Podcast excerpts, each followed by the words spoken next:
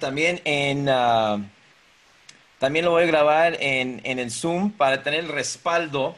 Si algo pasó y cae la señal, nosotros vamos a seguir. Eh, voy a conectarme rápido a YouTube mientras seguimos ah, y, pase lo que pase para que no se interrumpa porque vamos a estar grabando. Yo me voy a perder en ese momento para pasarme a live YouTube en ese caso y a ver si podemos terminar el programa ahí. Pero por lo menos tendríamos todo grabado, seguido aquí en Zoom para el deleite de todos eh, que, que lo vean y que lo sigan. Ah, esto es un nuevo programa, es algo nuevo que ha salido gracias a la pandemia que está pasando en todo el mundo. Eh, déjame explicar un poquito a ustedes para también los que se están conectando apenas ah, lo, lo, puedan uh, entender de qué, qué está pasando y, todo lo que vamos haciendo. En primer lugar, es, es, es una forma de alimentar a nuestra gente durante esta pandemia, crisis, que hace falta, hace falta mucho alimento espiritual porque eh, pega fuerte y sí pega en muchos aspectos, en todos los aspectos. Eh, y por eso Renovando Corazones tenemos diferentes segmentos. Hemos tenido eh, el área de fortalecer las finanzas eh, con el licenciado Brian Brown, mi hermano experto, tiene maestría en finanzas. Hemos tenido a, personas que ayuden con, con lo de, uh, ¿cómo se llama? El, el, matrimonios invencibles, en donde vimos cómo tener un poco de, de tiempo a solas cuando tienes hijos, especialmente hijos pequeños y estás encerrado en casa, pues cómo lo haces para tener tiempo a solas para el matrimonio. Eh, hemos tenido eh, el segmento de uh, Escuela para Padres, en donde hablamos de precisamente cómo fortalecer su relación con Dios, ¿verdad? Queremos que lean la Biblia, pero no es algo que puedes forzar, entonces cómo hacer como padres que mis hijos fortalezcan su relación personal con Dios cuando no lo puedo forzar, soy su autoridad, pero no puedo obligar una relación es algo personal entre ellos y Dios, y, pero ¿qué puedo hacer como papá? ¿no? Y, muchas respuestas a estos temas. Eh, el, el, jueves vamos a hablar a los jóvenes y vamos a tener a jóvenes aquí y se van a conectar para decir, eh, en el segmento de los hijos también hablan eh, y van a dar su perspectiva, ¿verdad? ¿Qué puedo hacer cuando me estoy volviendo en casa encerrado? Tengo amigos, tengo novio, tengo novia y, y, y qué hacer para no volverme loco en, este, en esta cuarentena. Ya llevamos siete semanas en México en cuarentena y apenas en esta semana estamos entrando en la peor etapa. Entonces, eso también afecta y por eso eh, el tema de salud y bienestar es el segmento de hoy. Y vamos a tratar con el tema cómo mantener estabilidad emocional pegan las emociones, eh, el temor, la ansiedad, el afán, es lo primero que pega con todo esto. Eh, nos sugestionamos, se dice, ¿verdad? Así, como nos sugestionamos mucho con, con, con, cuando dicen ciertas cosas, que está pasando esto, y de repente lo sentimos, mi, mi garganta de repente se contrae, y muchas veces, y luego cuando vivimos en un tiempo, porque tenemos en Casa Amistad una lección que se llama estrés, y donde vemos que 75% de las enfermedades son psicosomáticas, o sea, no tendrían, si pudieran manejar bien su estrés, no tendrían esas enfermedades. Es netamente su propia culpa Tal, en, ese sentido feo de decirlo y, y, directo, es mi propia culpa, voy a decirlo como así, yo, yo me causa a mí mismo daño a mi cuerpo porque no sé cómo mantener estabilidad emocional. Mi mente es muy poderosa y puede causar mal a mí mismo si no la aprendo a manejar bien. Entonces, eh, de eso se trata. Quiero decir rápidamente lo que nos están viendo. Conéctense en live Facebook, estamos aquí viendo, estamos conectados, viendo sus eh, preguntas, sus comentarios. Tomen el tiempo para saludar y los vamos a estar saludando, vamos a estar interrumpiendo a, a cada rato este tiempo de, de plática para poder uh, saludarlos, leer sus preguntas, leer sus dudas y, y tratarlos aquí en vivo porque queremos que sea interactivo esto. Mándanos saludos que has visto, Queremos Gloria. saludar a Olga, que nos está viendo, a Carolín, Carolín, Carolín. Bueno, algo, uh, Olga le manda saludos a, a Luis a y Luis y Rosy. También está Belén Es de Chávez. Acapulco. Carolina de- Carolina de- es Fanny, la es doctora Fanny, la y pues Fanny. ella, ella es eh, eh, como muchos de los doctores ahorita pasando por un tiempo bien difícil emocionalmente con esta, eh, el estar tratando con los enfermos de manera directa, eh, les está pegando. Hay, hay, hay doctores suicidándose en Nueva York porque no aguantan el tratar con tanto enfermo y luego cuando llega un punto donde tienen que actuar como Dios, ¿sabes qué? Tengo un aparato, tengo tres personas, se lo doy a una y los otros los tengo que dejar. Eso, es- eso pega fuerte, entonces ella, como muchos, está pasando por cosas, eh, le interesa este tema de estabilidad emocional. es. Está también Belén Chávez Peña, eh, está en Monterrey o Saltillo. Eh, eh, eh, no, importa, va a la iglesia de Monterrey, pero es de Saltillo. Flor Luna, hola desde Texcoco. Este, Ayeli, Andrés, Beltrán de Andrés, Chalco, Ana Lilia Campos, saludos de Chalco, qué padre. Dianis, hola Dianis, bienvenida. Betsy Vargas, José Manuel Peña también desde la, República desde la Dominicana, República qué padre. Un saludo, José. Ara Juárez. Bueno, entonces, ah, si está bien, nos gustaría empezar este tiempo con una pequeña oración, simplemente rápido, y, y luego ustedes preparen algunos puntos que pueden, pueden ayudar al tema de los que de lo que está pasando, ¿no? Porque aunque estamos hablando de esta cuarentena como una pandemia y una crisis, siempre suceden crisis en la vida. Y a lo mejor mañana no tiene nada que ver con una pandemia, es la muerte de un ser querido y nos pega bien fuerte. O una crisis económica, financiera bastante fuerte, cómo manejar y mantener estabilidad emocional, porque eh, no es saludable estar muy arriba ni muy abajo, sino la idea es tratar de mantener estabilidad. Eso es señal de madurez, creo yo. Entonces, vamos a orar rápidamente y poner en manos de Dios. Gracias, Dios, por este tiempo. Danos las palabras perfectas para tratar con este tema tan importante. Eh, gracias por la vida de Saraí eh, y, y Rocío como psicólogas. Están aquí. Luis como pastor tratando con mucha gente eh, en estos temas en el área espiritual.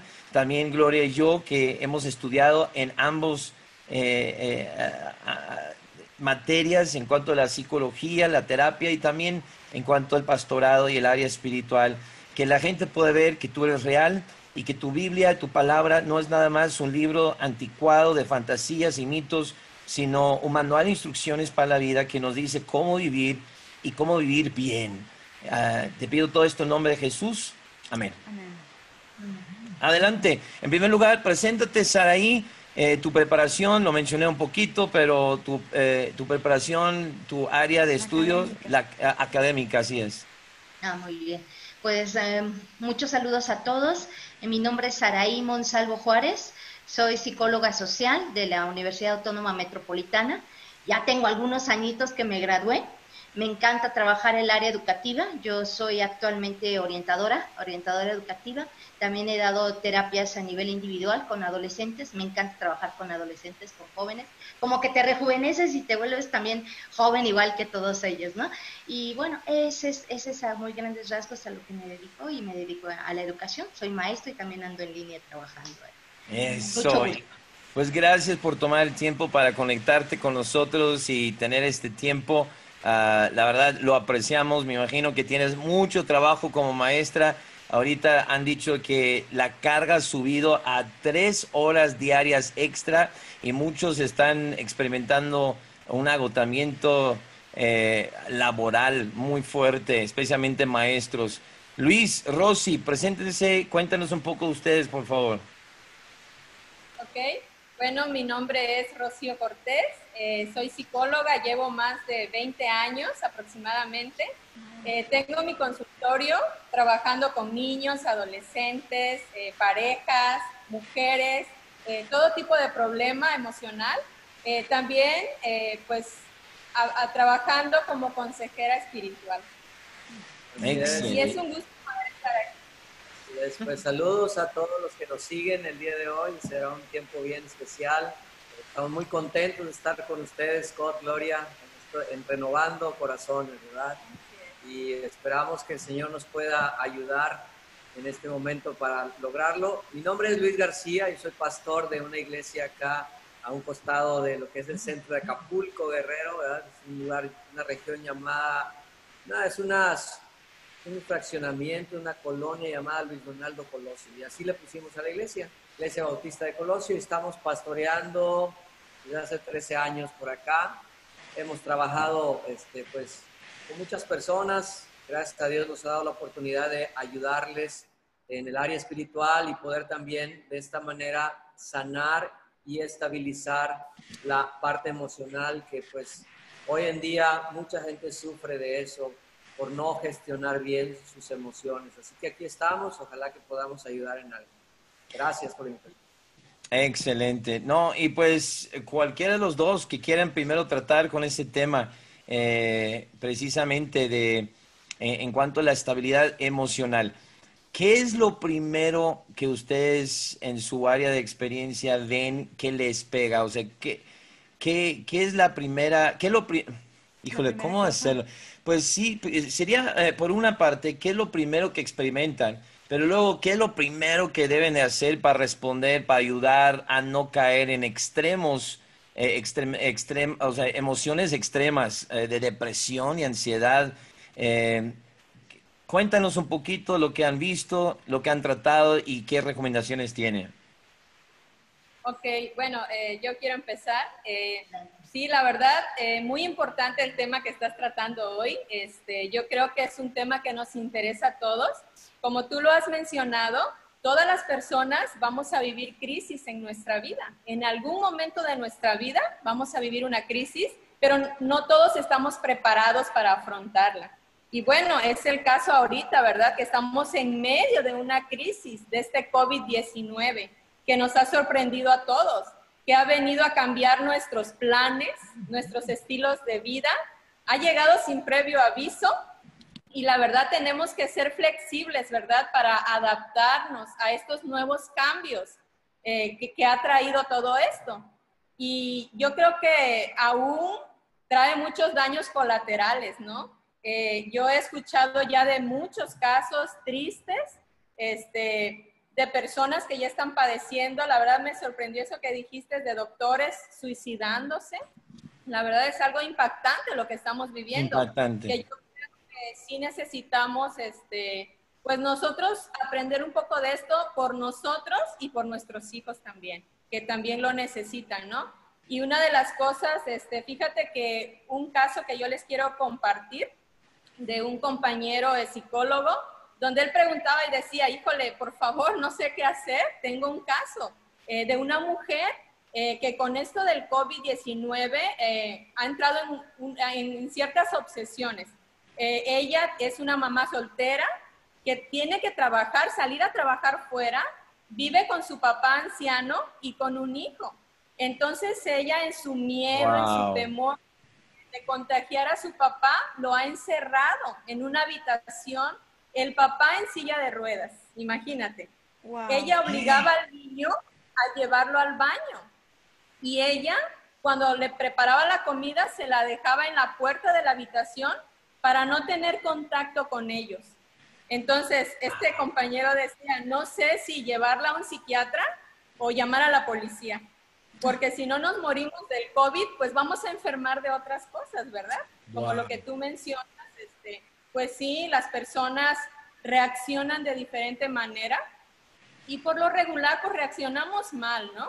Reaccionamos con frustración, eh, no sabemos qué hacer porque cuando una persona enfrenta una crisis, pues la persona se siente sola, se siente vulnerable, eh, no sabe qué hacer entonces, yo mi recomendación que siempre le doy a las personas, pues es que cuando uno enfrenta una crisis, uno necesita agarrarse de algo o de alguien. Pero tiene que ser alguien que sea más poderoso que nosotros, alguien que sea más fuerte que nosotros, alguien que esté más estable en medio de nuestro caos. Y la única persona, creo yo, y lo creo firmemente porque lo he visto en la vida de muchas personas, la manera de superar sus crisis en momentos de catástrofe, en momentos difíciles, pues es agarrarse de Dios. Él es nuestro creador y Él es la única persona que nos ha podido y que puede ayudarnos a superar las crisis. Así es. Así es, totalmente. Uh, Saraí, adelante, me imagino que eso ha,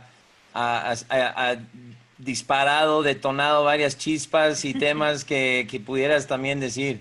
Sí, eh, mire, yo estoy totalmente de acuerdo, eh, todo el tiempo vivimos con crisis todo el tiempo. La crisis de la adolescencia, la crisis de la edad media, la edad media, no de la historia, sino de la edad media este, cronológica, ¿no? De edad.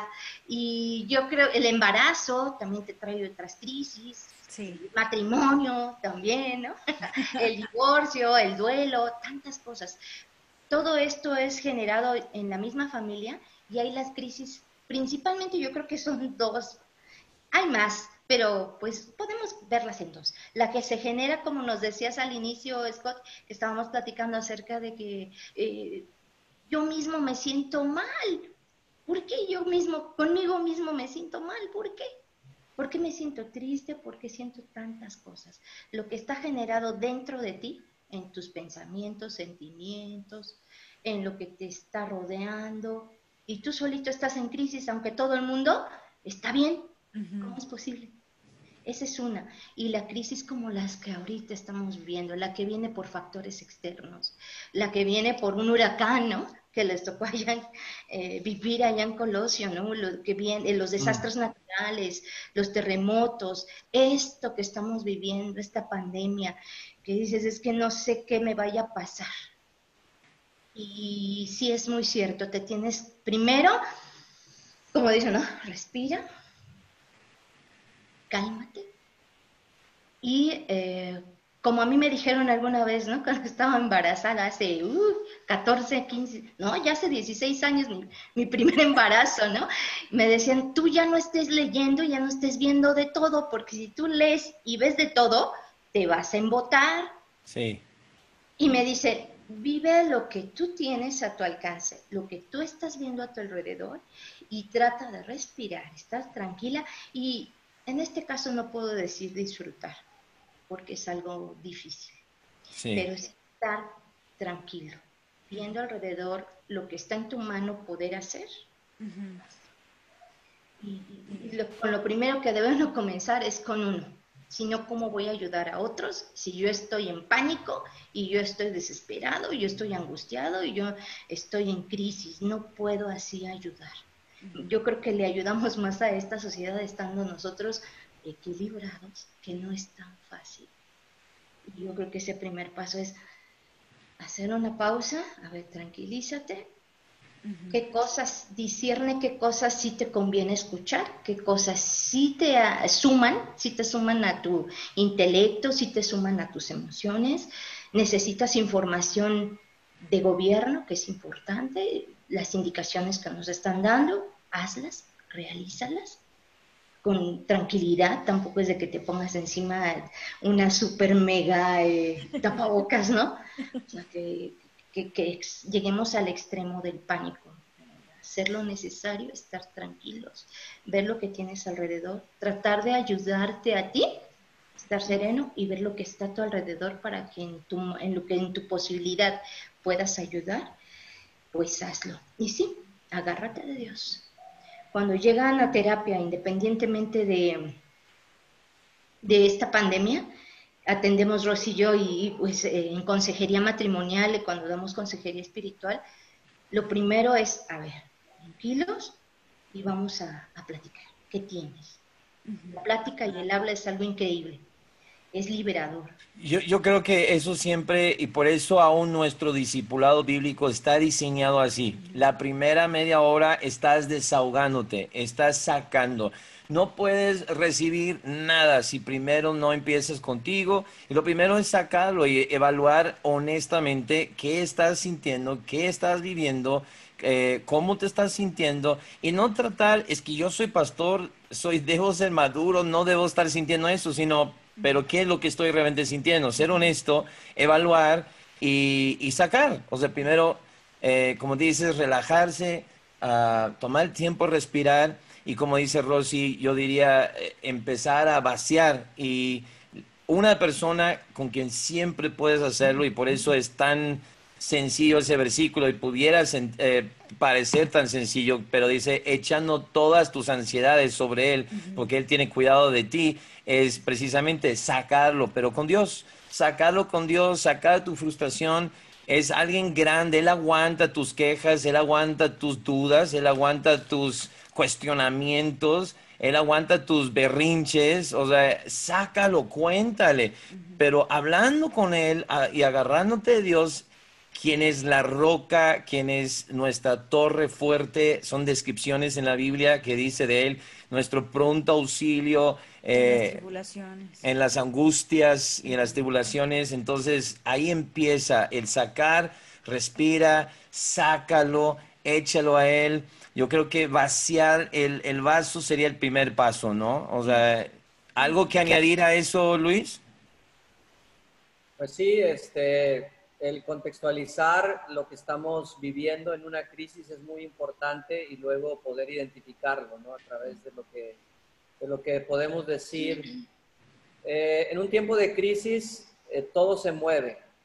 Nuestro mundo empieza a agitarse o a derrumbarse, según, ¿no? Y eso a veces sucede de manera violenta y de manera repentina.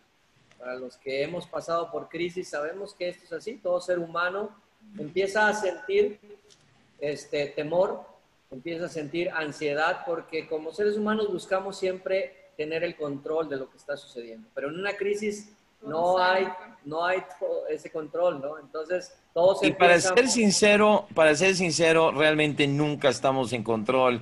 Es la ilusión de control la que nos gusta. Y al perder lo que, la, esa ilusión de control, ya ahora sí estamos súper perdidos ahí es donde este, las emociones son tocadas, porque el temor, la inseguridad, la ansiedad empiezan a, a causar estragos en nosotros. Eh, aparte, esa falsa ilusión de seguridad, de control, pues este, se esfuma porque vemos que las cosas a las que nos aferramos cotidianamente, como quizás el dinero, la familia, el trabajo, en este caso la salud, o nuestra inteligencia o habilidad no nos sirven de nada en medio de una crisis porque todo se está moviendo. Es el caso de la pandemia en el que ninguna de esas cosas nos está sirviendo. Es muy natural, es muy humano empezar a sentir temor e inseguridad y esto, eh, si no lo detenemos pronto, si no hacemos algo pronto, se puede llevar a extremos que pueden terminar en cosas que no queremos. Muy fuerte. Ahora, tú mencionabas, en, el en los momentos en que aquello que nos aferramos se está moviendo, necesitamos aferrarnos a algo que sea inamovible, algo que sea firme, una roca que resiste el viento, la corriente, las olas, ¿verdad? Que pegan contra nuestras vidas en este momento. Y precisamente la Biblia dice que esa roca espiritual es Jesucristo. Primera Corintios capítulo 10, 4 menciona que nuestra roca es Jesús y, durante, y, toda la Biblia nos habla de, esa, de ese piso sólido, firme que podemos encontrar en Jesús. Cuando nuestras emociones están inestables, cuando nos sentimos terriblemente mal y no sabemos por qué, como pastor yo te puedo decir, les puedo decir, amigos que nos ven, el síntoma es espiritual. Nos hace falta hmm. este, ese fundamento que no se mueve que no se va a mover nunca porque es eterno. Así que las emociones situadas en el alma no, no solamente son el síntoma, la ventana de lo que está pasando a nivel espiritual. Necesitamos a Jesús en nuestra vida en tiempos de crisis. Hoy es un buen tiempo para recurrir a Él y los que ya estamos en Él, recordar que en Él tenemos un fundamento muy grande. Bueno, el único fundamento. Así es. Así es. Ah, ah, termina tus ideas ahí porque siento que las interrumpí, nos fuimos un poquito, pero ¿hay algo más que querías añadir? No, adelante, estoy totalmente de acuerdo. Lo que estabas diciendo ahorita que, que tenías que respirar y, y, ver lo que está aquí y, y escoger qué clase de noticias vas a escuchar, eso me hace recordar el pasaje de Filipenses 4.8, que dice que debemos de pensar en lo bueno, lo amable, Y, es una como una orden, ¿no? Todo lo que tiene virtud. Todo lo que tiene virtud. Todo lo que hay buen nombre. Digno de alabanza. Entonces, porque estamos pensando en las noticias, en todo lo malo. Yo la verdad he dejado de leer, estoy en como 50 chats y mandan de todo. Y yo no leo y no veo todos los videos. ¿Por qué? Porque digo, ¿para qué voy a estar viendo todo eso? Nada más voy a escoger lo que sí, lo que viene del gobierno, lo que se debe de leer, ¿no? Y, compartir lo que creo que es prudente, pero tengo que enfocar mi mente en, la palabra y en cosas positivas. Y precisamente hay un grupo que, que empezó eh, Heidi, la esposa de Brian, de, el líder de Rivi, que, se, que es donde habemos como 500 mujeres, ya, ya casi somos 600, donde cada día escribimos versículos, se nos da un versículo y se escribe y eso te ayuda a, pues a pensar en algo positivo entre tanta cosa negativa. Pues ahí está este pues ese ejercicio que estamos haciendo. E, es que Pablo, si está diciendo en esto pensar, es porque está tratando con gente de que están pensando en cosas negativas y está diciendo, Tú eliges en qué piensas. Y, creo que una frase que escuché hace mucho de, eh, no me acuerdo de dónde, pero eh, de algún pastor, ah, es precisamente, no, no podemos controlar lo que nos sucede, eh, las circunstancias, pero sí podemos controlar cómo reaccionamos ante lo que nos sucede. Eso sí puedo controlar. Y si Pablo está diciendo, piensa en esto, no en esto, es porque tú decides en qué piensas. Y es gran parte de la estabilidad emocional está en tu mente, en, tu, en lo que tú piensas, en lo que eliges digerir. No fuimos creados, no fuimos creados para malas noticias y los noticieros están, eh, todo su negocio es vender negatividad.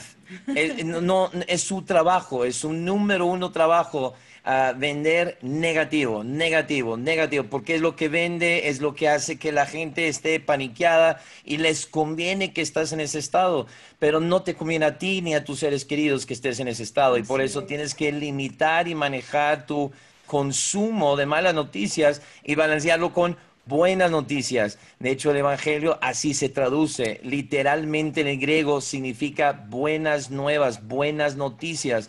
Y, por eso es muy buen ejercicio de estar escribiendo versículos cada día, porque aunque dijeras, pues, ¿cuál escribo? Pues elijo esto y no tiene nada que ver con lo que estoy viviendo, pero estás llenando tu ser con buenas noticias que te van a ayudar a pensar en lo bueno y eso ayuda a que dejes del, el afán y la ansiedad. Que comenten, comenten al respecto. Eh, ¿Puedo yo brevemente compartir algunas... Eh, algunos consejos, algunas cosas prácticas que una persona en crisis puede hacer para mejorar. Excelente. Bueno, una de las sugerencias que yo quiero compartir es practica la disciplina mental. No hay nada más destructivo que los pensamientos negativos, como, como tú ya comentabas, ¿verdad? Tenemos que aprender a parar eh, esos pensamientos catastróficos que escuchamos cada día y tenemos que aprender a ser selectivos en esos pensamientos, ¿verdad? Decidir nosotros eh, pensar positivamente. También otra sugerencia es, no todo lo que escuchas es verdad. Sabemos que las malas noticias están a la orden del día, pero no todo lo que estamos en redes sociales, el internet, no todo es verdad. Y muchas veces voy a estar padeciendo por algo que ni es real, que nunca va a llegar, que ni siquiera es verdad, ¿no?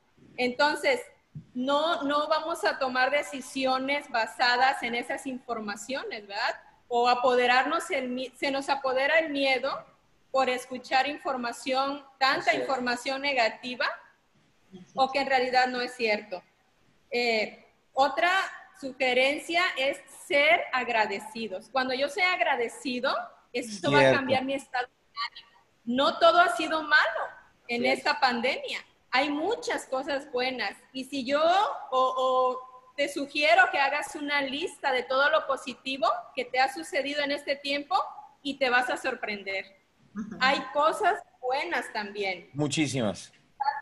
A veces uno piensa que es más lo positivo que lo negativo, ¿verdad? Pero es por lo que estamos este, escuchando. Tenemos que aprender nosotros lo que llaman el poder del enfoque. Cuando tú te enfocas en algo, todo lo, lo que hay alrededor pierde tu enfoque, pierde valor. Enfoquémonos en cosas positivas para que lo negativo no nos afecte tanto. Muy bueno. Es más, tu hermana escribió precisamente, ah, estoy viendo, Idalia Cortés está conectada, tu hermana. Y hay una frase que viene a mi mente, la manera de ver cada día va a depender hacia quién estás viendo. Es el enfoque, el poder del enfoque. El enfoque. También algo que ayuda mucho y que yo siempre recomiendo a las personas que viven una crisis, ser parte de un grupo de apoyo. Es más poderoso el nosotros que el yo. Cuando tú eres parte de un grupo de apoyo, tú te vas a hacer más fuerte. No tienes que vivir esta crisis solo. ahí, ahí te puedes unir a un grupo de apoyo que te va a ayudar, porque cuando uno comparte los problemas, a veces pensamos que mis problemas son grandes y que nadie sufre como yo. Pero cuando escucho a otras personas, me doy cuenta que hay gente en peores circunstancias que yo. Cuando comparto mis problemas, se divide el dolor y se multiplica la esperanza. Muy buena, muy buena. Esa hay que escribir y poner como, como meme, como fotografía ahí. ¿Otra vez di la frase? Cuando compartimos nuestros problemas, se divide el dolor y se multiplica la esperanza. y no creo que es coincidencia que es real y hay hasta estudios científicos y estadísticas que las personas que más florecen ante las crisis y que más los matrimonios más felices son los que creen en la Biblia, son los que van a la iglesia regularmente y son los que practican la oración y la, lectura diaria de la Biblia. Es, es algo que han visto. Lo, ¿Cómo?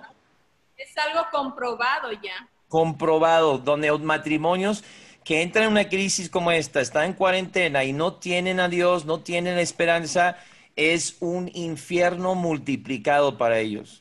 Aquí hay una, persona que escribe, Sandra Ponce, dice, nosotros como familia cada día anotamos en un papelito algo que podamos agradecer y lo ponemos en una pecera. Eh, el poder del agradecimiento de verdad quita mucha negatividad de la mente cuando podemos encontrar por qué cosas agradecer. La verdad, yo quiero, yo sé que todavía tienes tu lista, me interesa que sigas, pero un paréntesis chiquito ahí es precisamente que a veces nos sentimos culpables cuando escuchamos que gente ha muerto o hay cosas feas que han sucedido con esto. El poder sentirse agradecido en medio de una pandemia, podrán sentirse tal vez ah, culpables de pensar de manera positiva. Yo, yo diré esto porque la verdad no es para sentirnos culpables, porque estamos buscando lo positivo dentro de lo negativo y no estamos haciendo de más lo que otros han sufrido, para nada pero nos volvemos locos si todo el tiempo estamos enfocados en, lo negativo. Y, yo diría que, por lo menos para nuestra familia, para mi iglesia, esto es lo mejor que pudo haber sucedido. No lo digo en, en, en menospreciar lo fuerte y negativo que ha sucedido, pero estoy viendo efectos muy positivos que salen de esta crisis. Y normalmente así sucede cuando personas son de fe y ponen su esperanza en, en alguien como Dios, en Jesús, en la Biblia, es que cuando más oscuras son las circunstancias, más intensamente brilla la luz. Y Jesús dijo, yo soy la luz del mundo. Y dijo a la iglesia, ustedes son la luz del mundo. Así es. Correcto. Es correcto, definitivamente. Cuando nosotros, bueno, eh, cuando tienes a la persona en ese estado, en que no sabe qué hacer, es un estado muy difícil de vivir.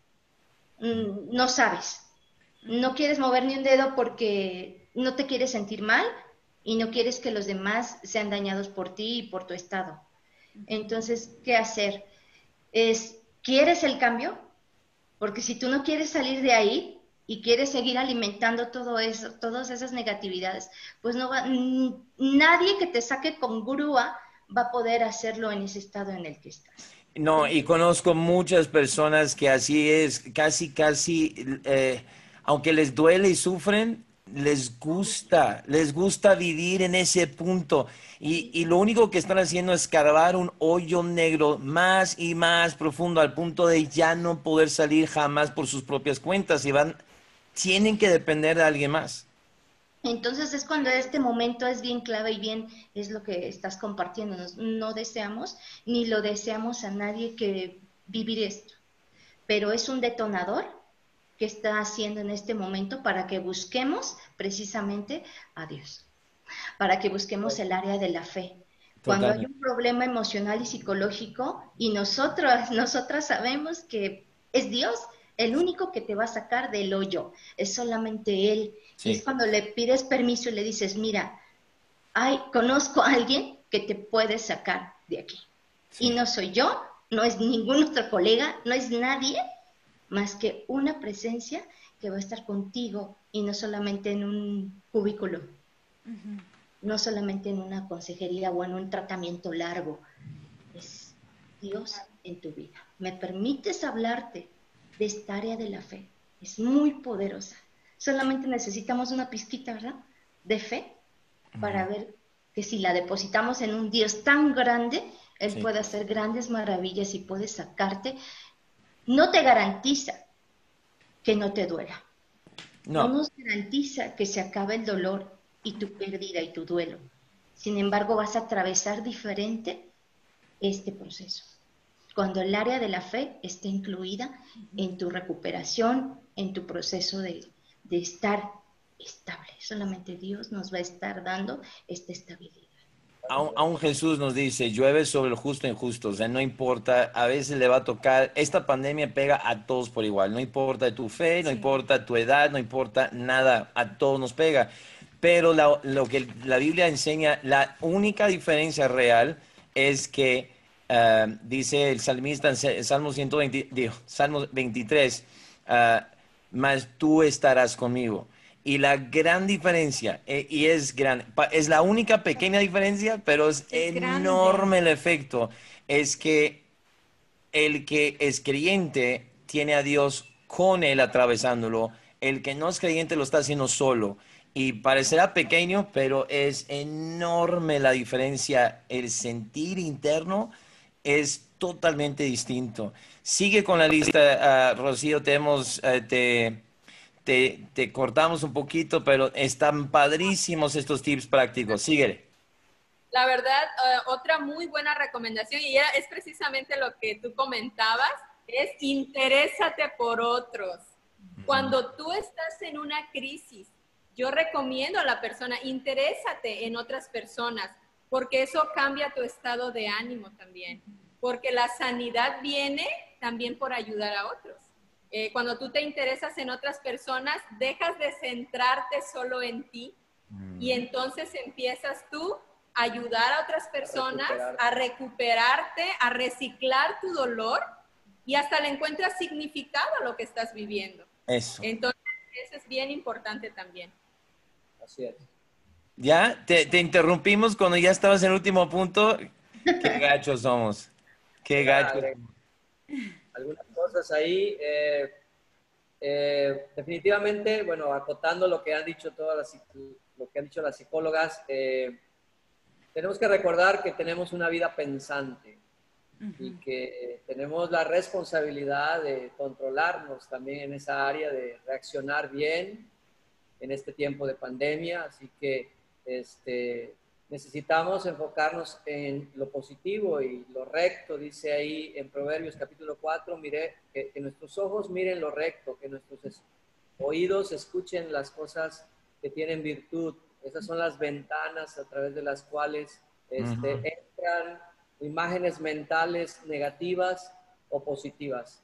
Y hablábamos de que Jesús nos da ese piso sólido, esa, esa roca inamovible y es el que, ¿verdad? E, él es el que o la persona, el quien nos puede dar esa estabilidad, pero quisiera hablar tantito a los que nos siguen, a, ustedes amigos, este, el cómo lograr esa estabilidad. Y ahí en Mateo 7, 24 al 25, el Señor Jesús nos habla de los dos fundamentos. Nos habla de aquellas personas que han edificado su vida sobre la tierra, sobre la arena, más bien dicho, algo que no es un fundamento seguro, y aquellos que han fundado, edificado su vida sobre la roca. Y Jesús dice que quien escucha sus palabras y las pone en práctica, cuando viene la crisis, tú lo mencionabas, eso va a ser una gran diferencia. Así que yo quiero decirle a quienes nos están viendo y escuchando, a los creyentes que nos están viendo, este es un momento donde se tiene que ver esa diferencia y edificar nuestra vida sobre las palabras de Jesús. ¿Dónde están las palabras de Jesús? Gracias a Dios Jesús nos dejó, ¿verdad? Eh, eh, un manual, nos dejó este, instrucciones, nos dejó promesas y todas ellas están en la Biblia para tiempos cuando nosotros estamos pasando por una crisis. Cuando vienen los problemas a nuestra vida y como ya lo han mencionado ustedes, la vida de hecho es una sucesión de crisis, ¿verdad? O sea, toda nuestra vida, es una crisis tras otra. La pregunta no es si, sino más bien cuándo. Totalmente. muchas veces esto viene cuando menos lo esperamos, pero, eh, pero la Biblia dice que si nosotros estamos plantados sobre las palabras de Jesús, sobre la Biblia, entonces cuando vengan las crisis, aunque los vientos y las olas sean fuertes, vamos a estar de pie. Este es un momento que necesitamos, eh, queridos hermanos, amigos que nos escuchan, necesitamos edificar, fundamentar nuestra vida sobre la roca.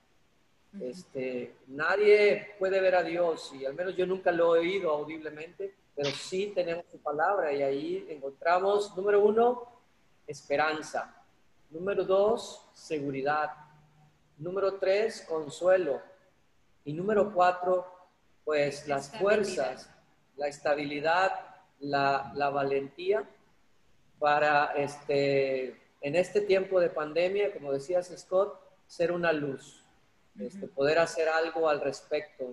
Momentos en que todo el mundo está temblando, algunos están suicidando, otros tirándose de los edificios, entre comillas. Pues nosotros como cristianos no debemos reaccionar así, debemos estar seguros de, de quién es nuestra roca. Ver las puertas abiertas. ¿Cómo? Ver las puertas abiertas que hay para nosotros que conocemos de Dios, aprovechar este momento para compartir. Precisamente el domingo pasado, eh, al estar hablando a mi congregación, predicando la palabra, dijimos, no podemos ser, no podemos vivir como los que no tienen esperanza tenemos que en estos momentos demostrar que sí la tenemos y, mostrarles que sí hay esperanza. No somos como los que viven sin esperanza. Tenemos que mostrar la fuerza que viene por tener una relación personal y bien alimentada. Si no está fuerte, entonces no nos vamos a ver muy diferentes a ellos. No tenemos mucho que ofrecer. Y por eso también otro principio es, lo mejor es preparar para crisis en tiempo no crisis porque la crisis lo único que vas a hacer es revelar lo que está dentro de ti. E, e, es como la pasta de dientes, lo aprietas, lo que está dentro sale. Y así es la crisis, no se aprieta y sale el verdadero tú. Y ahí es donde estás más honesto, sin máscaras, demostrando quién eres, en quién crees, dónde está tu fe y esperanza de verdad. Tú puedes decirlo en los buenos tiempos, pero ahí se ve. Entonces, trabaja tu relación en tiempos no crisis para que cuando venga la crisis se vea realmente una diferencia. Es un reflejo. Si no, no está bien. Aprovecha la crisis para acercarte entonces. Y es lo que está diciendo Luis ahorita. Si, amigo, estás viendo ahorita en este tiempo y no conoces a Cristo como tu Salvador, eh, eh, entienden los conceptos muy rápidos. En primer lugar, la religión no te puede salvar. Fue una persona que murió en la cruz por ti, se llama Jesús. Y la Biblia dice que eh, no nacemos, no, nacemos hijos de Dios naturalmente, físicamente. Somos hechos hijos de Dios cuando recibimos a Jesús.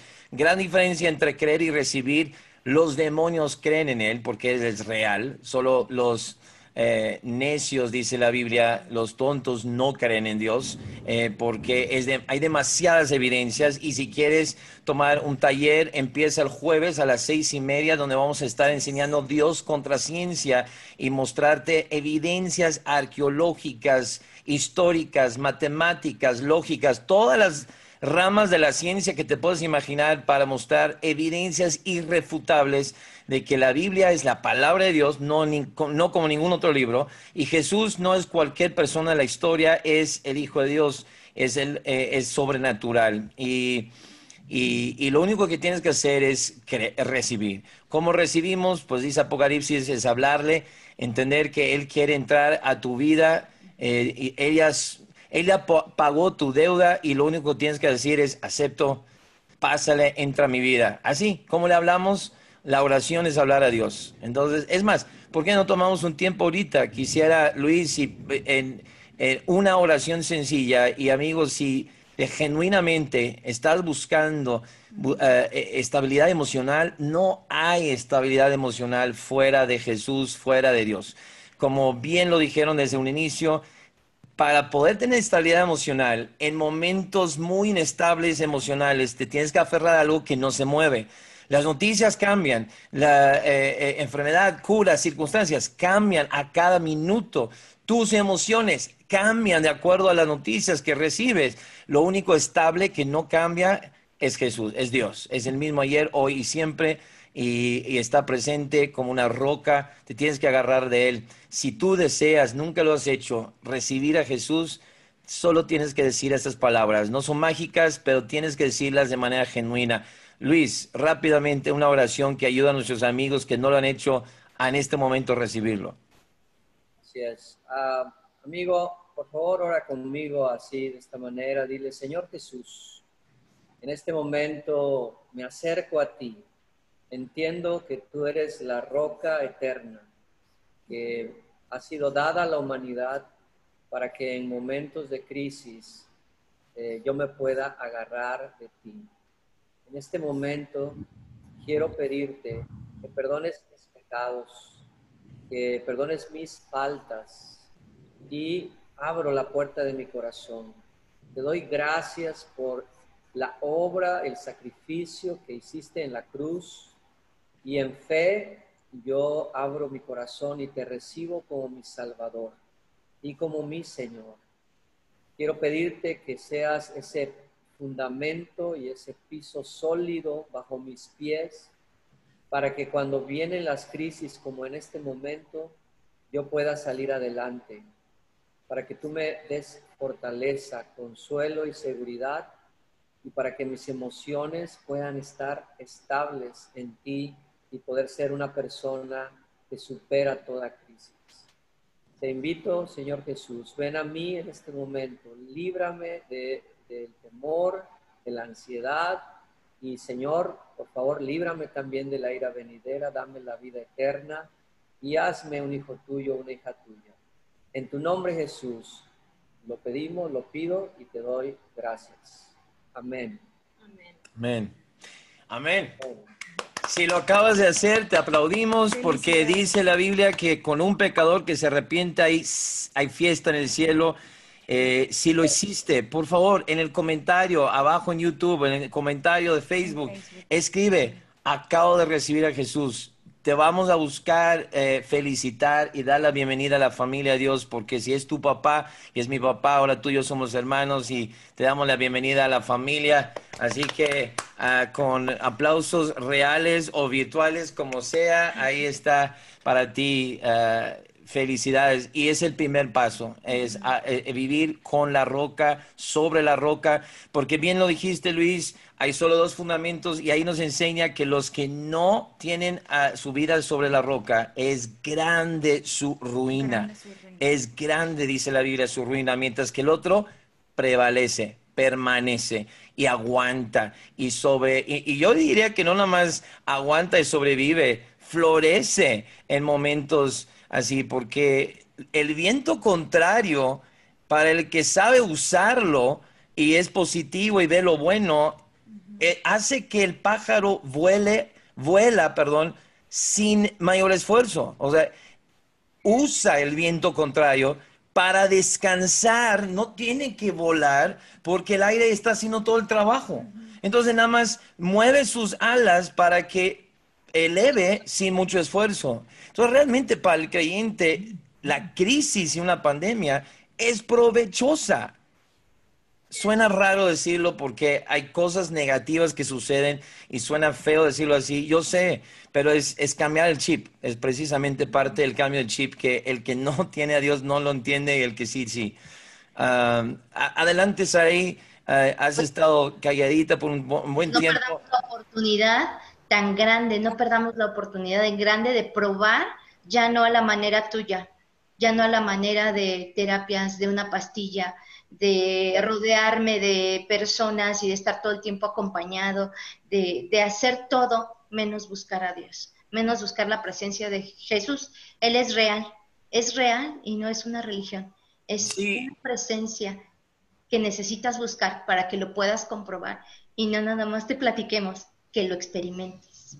Sí, es bien chistoso porque luego, luego cuando entramos en el tema este, muchos empiezan sus argumentos, no, yo no creo ya nada, ok, perfecto, y tú lo has intentado todo este tiempo a tu manera, ¿por qué estás eh, conmigo en este consultorio hablando una psicóloga si tanto funciona tu sistema de creencia? Bueno, ya. Ahí está la primera evidencia que tal vez es momento de intentar otra cosa. Y aquí tenemos dos psicólogas que nos están diciendo que, o sea, estudiaron, tienen todos los estudios, hacen todas las terapias y te están diciendo el único camino, lo único que te va a ayudar es estar sobre esa roca y agarrado de Dios. O sea. Sí, es una preparación académica impresionante que tienen. Ya han tratado con tantos casos, tanto eh, sin Dios, con Dios, y si ellas están viendo en 20 años, dijo Rocío, eh, Saraí, hasta muchos más. Nada, no es cierto, no es cierto, Saraí. no sé, ¿cuántos, cuántos tienes tú eh, eh, practicando, Saraí?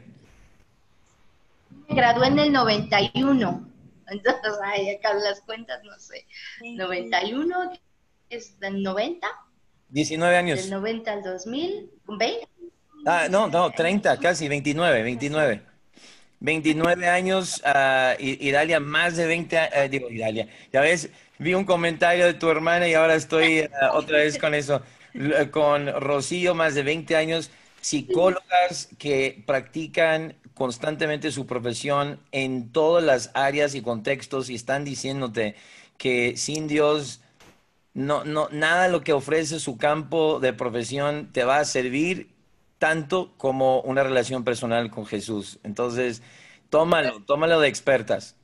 Quiero hacer un pequeño comentario, que cuando yo, las personas vienen conmigo, yo siempre les pongo las dos opciones. Yo le digo, bueno, podemos eh, pues tomar la terapia eh, psicológica 100% si tú quieres, donde todo el esfuerzo lo vas a hacer tú y donde pueden venir recaídas, ¿verdad? Porque pues a veces uno tiene más fuerza de voluntad, a veces menos, pero también les pongo la otra opción y les digo, bueno, pero hay otra manera, donde lo podemos hacer a la manera de Dios, donde créeme, Dios va a ser la mayor parte y donde no hay recaídas, porque solamente Dios tiene el poder de transformarnos entonces, no hay recaídas. Con Dios siempre vamos a la raíz del problema. No nos quedamos en el área emocional nada más, podemos ir a la raíz.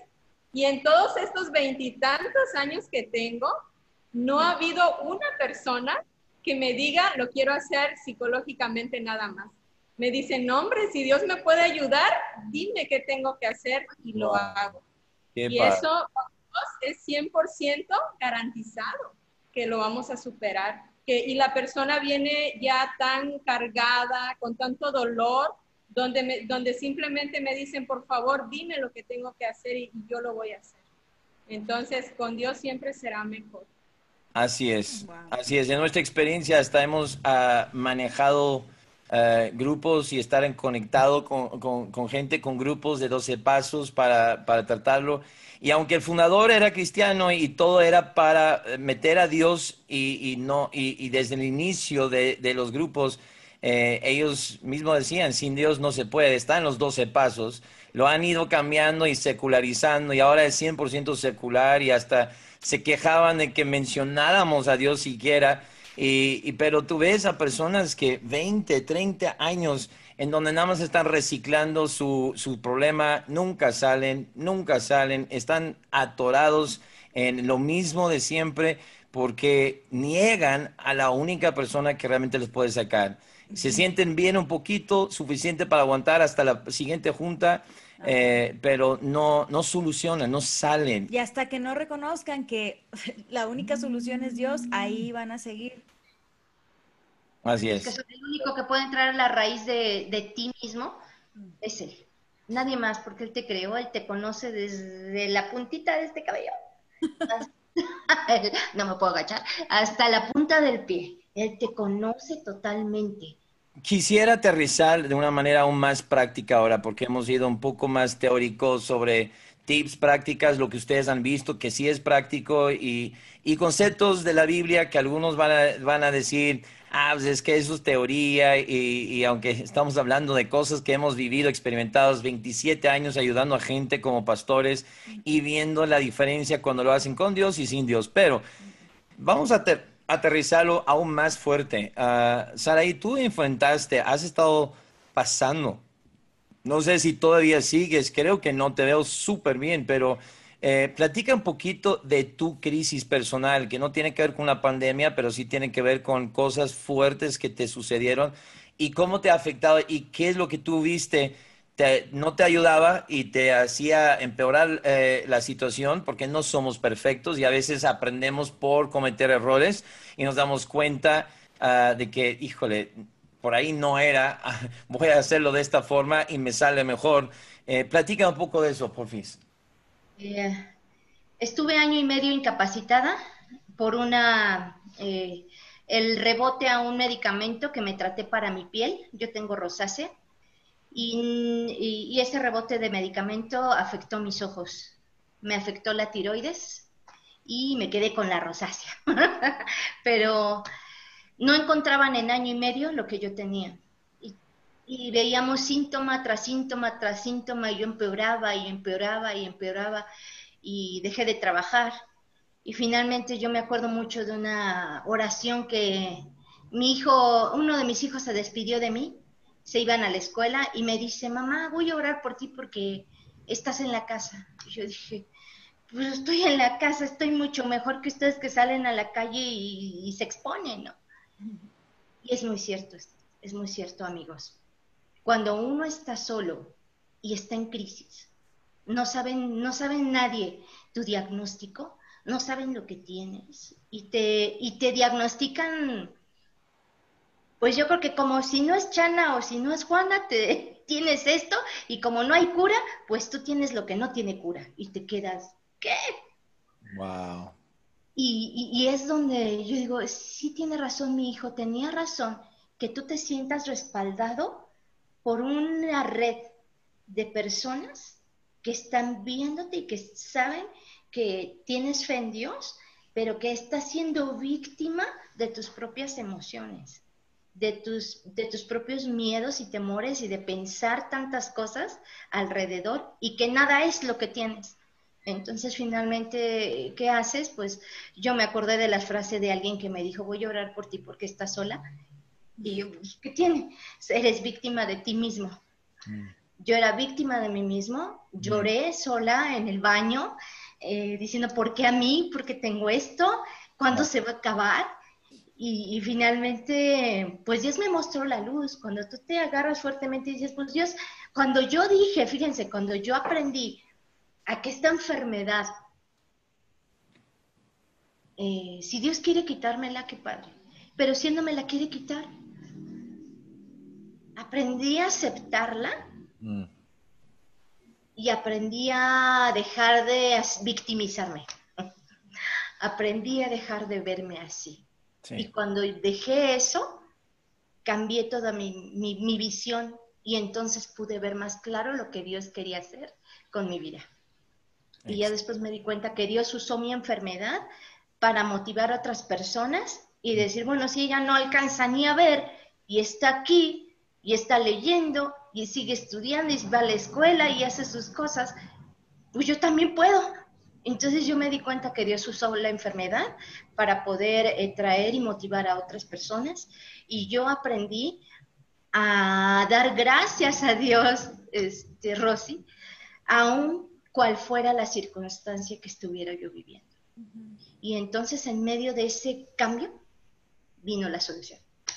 Vino Dios a traer alrededor eh, personas que me llevaron, y doy gracias a Dios por sus vidas, eh, por Toño Castellanos, por los doctores también en, Monterrey, por la iglesia de Monterrey, y, dieron una luz a, mi diagnóstico. Ya supe que tenía yo tres diagnósticos distintos y gracias a Dios pude atenderme y, estamos establecidos y gracias a Dios por eso. Sí es tremendo vivir en medio de la crisis y en medio de la enfermedad, en medio de una crisis interna, de una crisis que alrededor pues te, te apabulla, ¿no? Así es. Gracias. Wow, gracias, gracias por compartir ese testimonio. Nada más real que hablar con alguien que sí ha pasado por crisis muy fuertes, porque estabas a punto de, perder tu vista, o sea, no es nada fácil para alguien de, de 20, ¿cuántos años? 41, 49, cumplo 49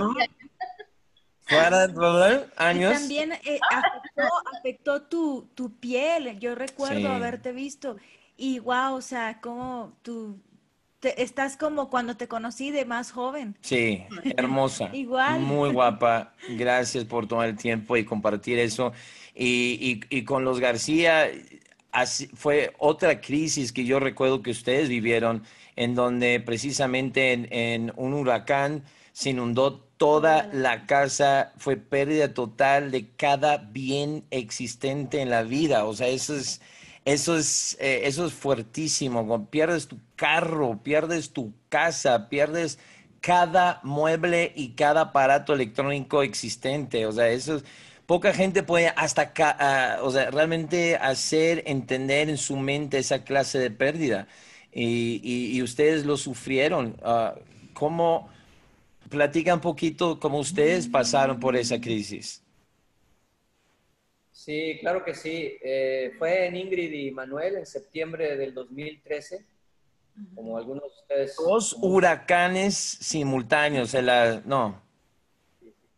Y este, bueno, Acapulco resultó muy, muy este, afectado y la parte donde nosotros estamos como iglesia, pues así, eh, todo, como familia pastoral pasamos por eso, pero aún la iglesia, un tercio de la iglesia, familias eh, también en la misma situación. Ahora, eh, hace poco compartía precisamente cuáles fueron las cosas que nos ayudaron este, y pudiera yo centrarme en, en, tres cosas en este momento. Número uno, el enfoque.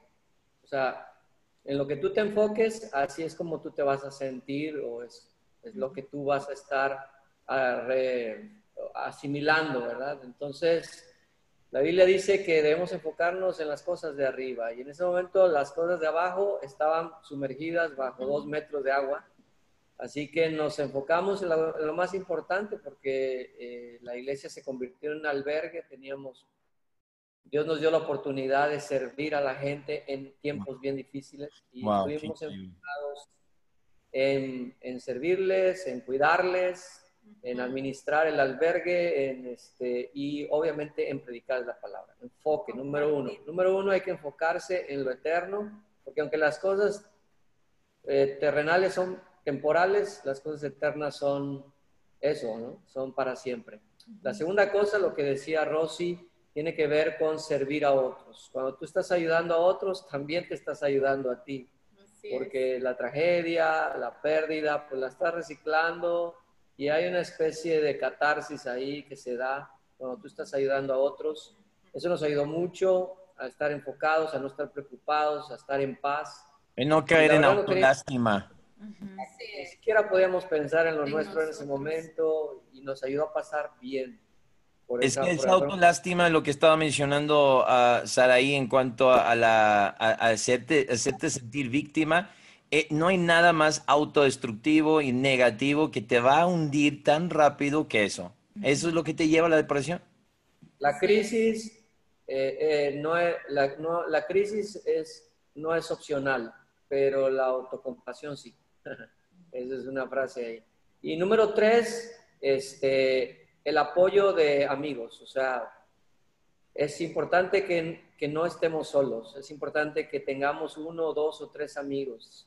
Para los que nos escuchan, busca amigos para tu vida, cultiva buenas amistades. No tienen que ser muchos, no todos los que están en Facebook, ¿verdad? Pero sí uno o dos que te amen y que cuando venga la crisis estén ahí contigo. Nosotros pues tuvimos a toda una red de iglesias detrás de nosotros, pero también amigos muy cercanos que honestamente sin la ayuda, sin el apoyo, sin el ánimo de esos amigos, de ese grupo, pues yo creo que nosotros no seguiríamos ministrando. Para mí así es y es necesario que nosotros pues tengamos ese apoyo. La soledad no es buena consejera, este, nadie debe recibir malas noticias ni pasar por una crisis solo.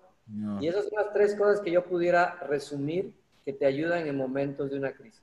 Excelente, excelente. Y por eso, qué tan importante es que te conectes a una iglesia. Ahorita es verdad, no hay manera que virtual, pero haz el esfuerzo de virtualmente porque no significa que tampoco tenga valor. Hay mucha gente que se está acercando y conectando a nuestra iglesia que antes no, gracias a esta crisis, gracias a lo que está pasando, y aunque no podemos tocarnos, abrazarnos y vernos, sí nos estamos conectando lo más posible en línea.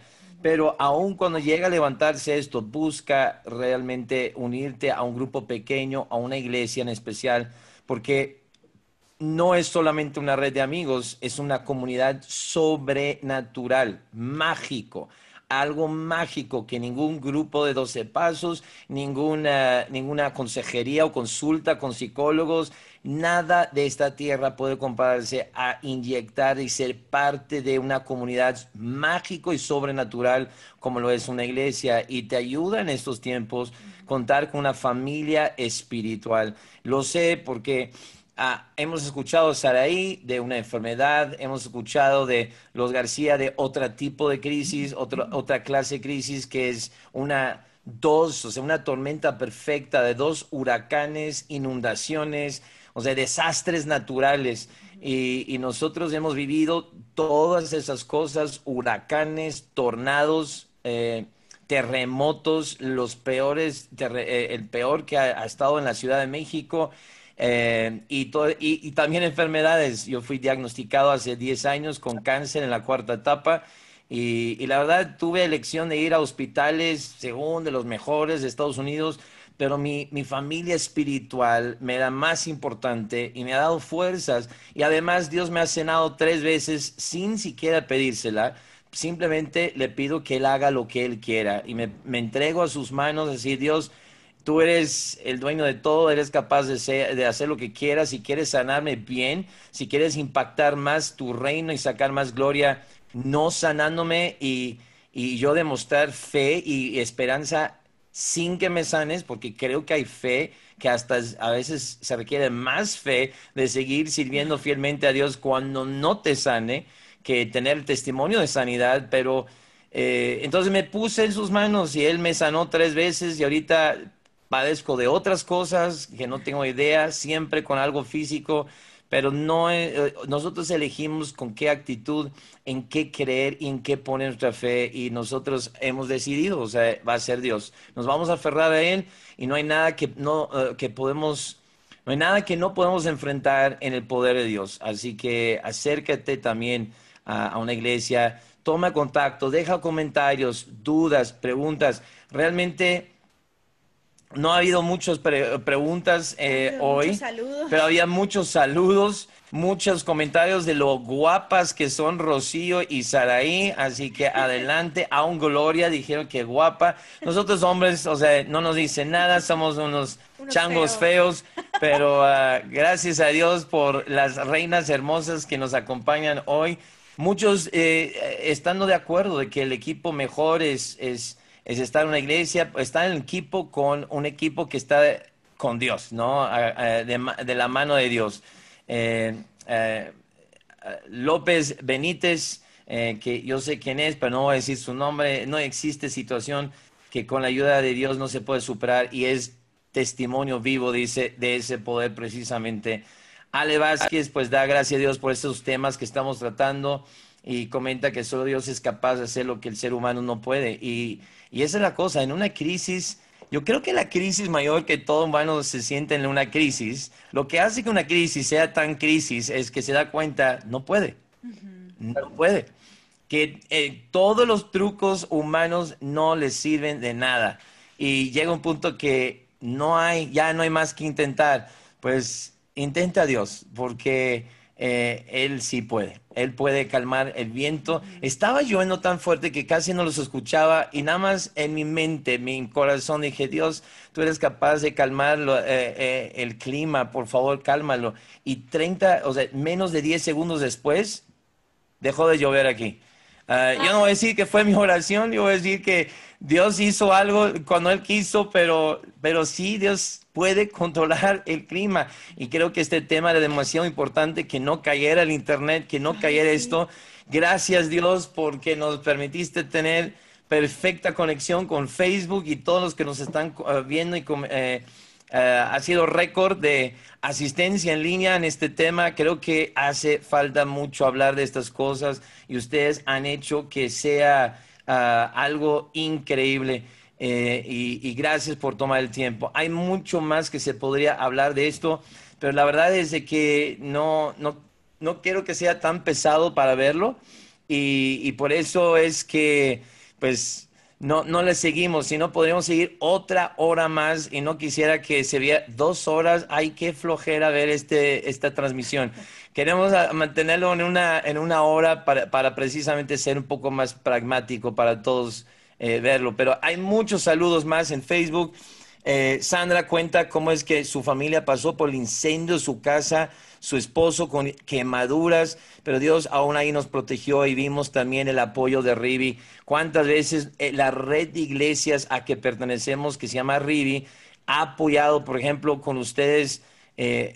reemplazamos casi todo lo que ustedes perdieron, casi, o sea, muchas cosas no, pero gran parte, camas, tele, compus, eh, toda la red se unió para apoyar, para que pudieran salir eh, adelante de, ante esa crisis, ¿no? Sí, es, así fue. Sí, sí, sí. Y, y, Saraí, adelante, sí. No, pues, eh, es que... Saraí, o sea, Saraí, tú contaste de la iglesia de Monterrey y mucha gente que apoyando. Hasta un arbolito de Navidad nos pusieron, oh. Una buena ah. Navidad, esas son cosas que solamente, más allá que, que lo que te esperas. Te sentiste tan apapachado que llegamos y dijimos, pues es que vamos a pura... En, mis hijos asimilaron unas vacaciones en lugar de ir y ver, bueno, la verdad es que uno de ellos sí, sintomático, sí fue sintomático su malestar, le dio diarrea, pero yo creo que del nervio y de la atención a lo que íbamos realmente, ¿no? saber qué era lo que yo tenía en mi diagnóstico. Pero la iglesia de Monterrey nos puso arbolitos, nos puso una casa, nos sentimos tan apapachados. Muchas gracias a todos. Solamente una red de iglesias movidas por Cristo puede, pueden hacer esto. Wow.